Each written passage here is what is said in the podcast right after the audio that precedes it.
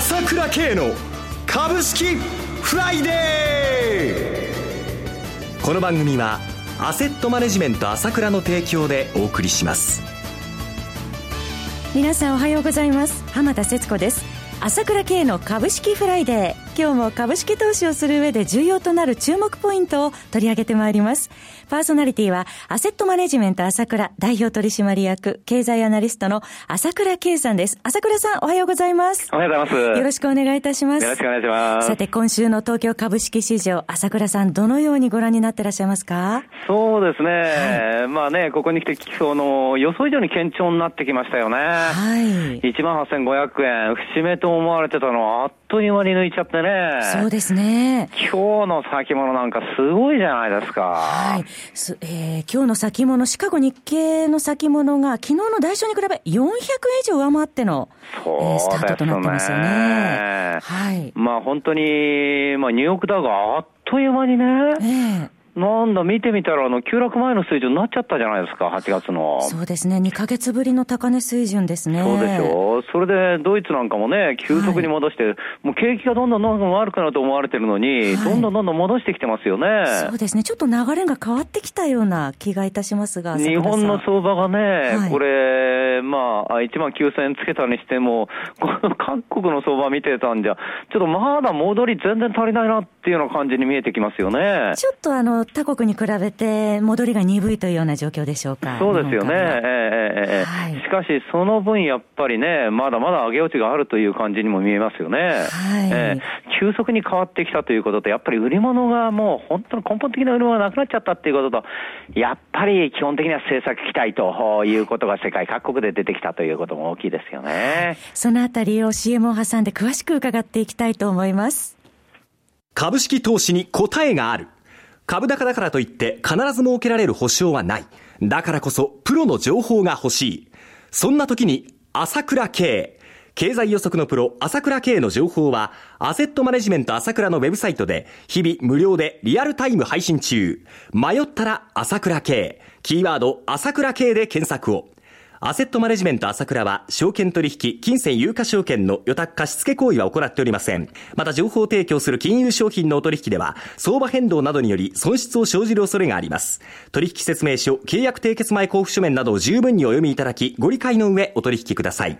金融商品仲介業者登録、関東財務局長、金中第605号。え先ほど CM 前に朝倉さんが、えー、マーケットは各国ともに政策期待に向かっているとおっしゃっていましたが、ちょうど22日、昨日ですね、え、ECB、ドラギ総裁が追加の金融緩和に前向きな姿勢を改めて示したというニュースも入ってきましたが。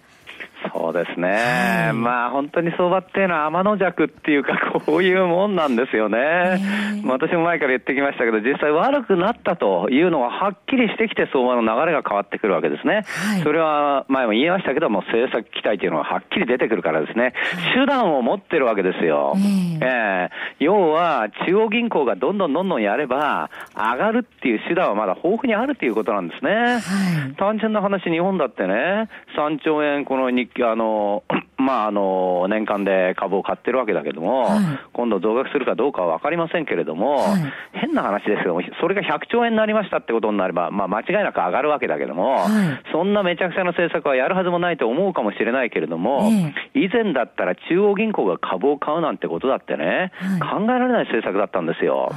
で、今回だって ECB がマイナス金利まさか、これ以上のマイナス金利っていうことはないだろうと思われてたのが、はい、ドラギさんがマイナス金利にまで、さらなるマイナス金利にまで言及したんですね。そうですね。要は何でもやるんですよ。うん、何でもやれば金は ジャブジャブなんだから、はい、それは自然に株が上がる流れ、ないし景気後押しする流れっていうのは出てくるんですよね。はい、えー、これは景気が悪くなったから作ってることではあるんだけれども、で、現実にね、私もいつも言ってるんだけど、金は一体どこに行くんですかってことをずっと皆さんにもお話ししてきたわけだけども、はい、ECB だってね、これまだドラギさんはいわゆるアナウンス、いわゆるいつものことで、まあ、ドラギマジックとも言われるけど、アナウンスしただけですよ。はい、何にもまだやってなくて、12月にやることを示唆しただけなんだけど、動いてきたんだけれども、で、あっという間にね、ドイツのもう2年債なんかはマイナス利回りでマイナス0.3ぐらいまでいっちゃってるんですよ。はい、最低利回りです。マイナスの中でもマイナスとか最高いっちゃってるわけですよ。えええー、じゃ債券なんか買いようないじゃないですか。はい。えー、で、イタリアの国債までね、2年債マイナスになっちゃってるんですよ。えー、もうかなり、あの、先取りしてきてますよね。そうそうそう、お金ジャブジャブにしてね、はい、一体どこにお金が行くのっていう問題が根本的にあるわけですよ。えー、今年は現金の収益が一番良かったなんて言われてるんだけども、損しなかったからだなんて言われてるんだけども、そうはいかないんですよ、金がどんどんどんどんあぐれちゃったら。はい、えー、こういう、まあ、いわゆる過剰流動性相場ですね。はい、えー、これがまあ根本的にね、あるし、作れるという背景はあるんだということですよね。ということは、まあ、来週は、あの、かなりですね、金融政策ウィークになるというか、アメリカもそうですけど、日本もそうですよね。その通りです。えー、えー、さらに期待が。そういうことなんですよ。まあ、ECB をね、はい、えー、あの、皮切りにやってきたわけだけども、来週は FOMC27 日、28日ですよね。はい、えー、ここではおそらく私は、年内の利上げは無理だなというようなことが示唆されると思うんですね。はい、この間、ニューヨーク連銀のダドリーさんがね、あの、もうちょっとそういうことを言ってるわけですよね。年内の利上げちょっと無理じゃないかというようなことも言い始めてるわけで、完全、まあ、FRB のある意味、まあ、ニューヨーク連銀のダドリーさんはスポーツマンなんで、はい、彼がそういうことを言ったということは、やはり今の現状、景気が悪いこの指標を見てですね、政策が変わってきてるということがもうこちらもはっきりしてきてるわけですね。はい、ECB が動き、まあ、FRB は金利を引き上げるのをやめ、次は30日が日銀ということでしょ？はい、ね、日銀もですね、やっぱりこれ、月曜か火曜ですか、あ急速に、火曜ですね、あの340円高したんだけれども、はい、新日鉄の決算なんか悪かったに上がっちゃったんだけども、水曜日ですね。そうですね、はい、あの日もやっぱりね、あの貿易統計が出たんですけれども、はい、貿易黒字になるんじゃないかと思われてたんですよ。それか悪い状況、あ6か月連続赤字でしたよね。そうそうそう、それが結局、貿易赤字になっちゃったんだけども、はい、やっぱり中国向けとアジア東南アジア向けがあのがぜ落ちてるんですね。そうすると、あのいわゆる GDP 算出するわけ時の外需ですね、ええ、これがゼロからマイナスになっちゃうっていうふうになると、やっぱり市区、GDP、11月16日発表だけども、えー、難しいんじゃないかというような見方が大きくなってきてるんですね。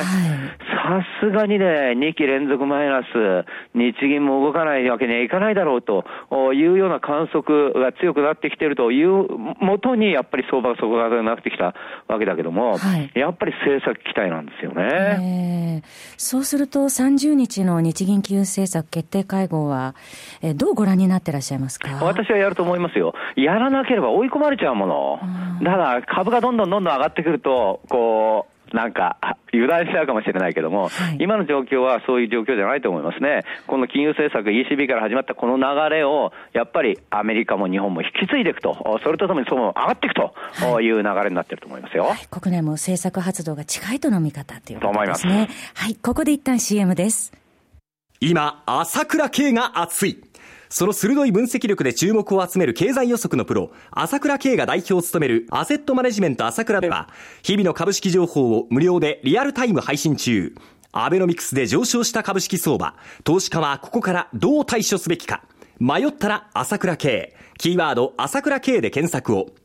アセットマネジメント朝倉は、証券取引、金銭有価証券の予託貸付行為は行っておりません。また、情報提供する金融商品のお取引では、相場変動などにより損失を生じる恐れがあります。取引説明書、契約締結前交付書面などを十分にお読みいただき、ご理解の上お取引ください。金融商品仲介業者登録、関東財務局長、金中第605号。えさて、ここからは今後マーケットにインパクトを与えるだろうと見られているマーケットの話題の中で、日本郵政グループ3社の株式上場まで、朝倉さん、半月を切りましたね。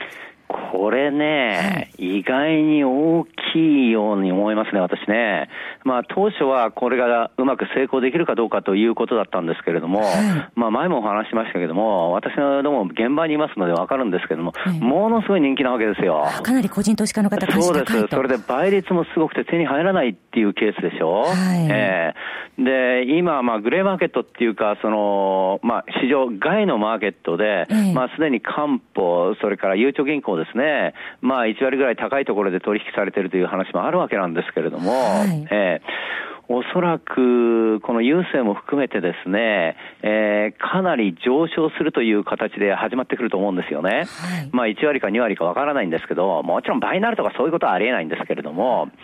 その時にやっぱりこの株を初めてやるような連中もものすごい多いわけだ。あ、ニューマネーが多いです。えー、はい、あの株を売ってやるなんてんじゃなくて、どんどんお金入ってくんですよ。トヨタのあのー新新型株もそうだったけど、はい、日本人はこういうものが好きなんです。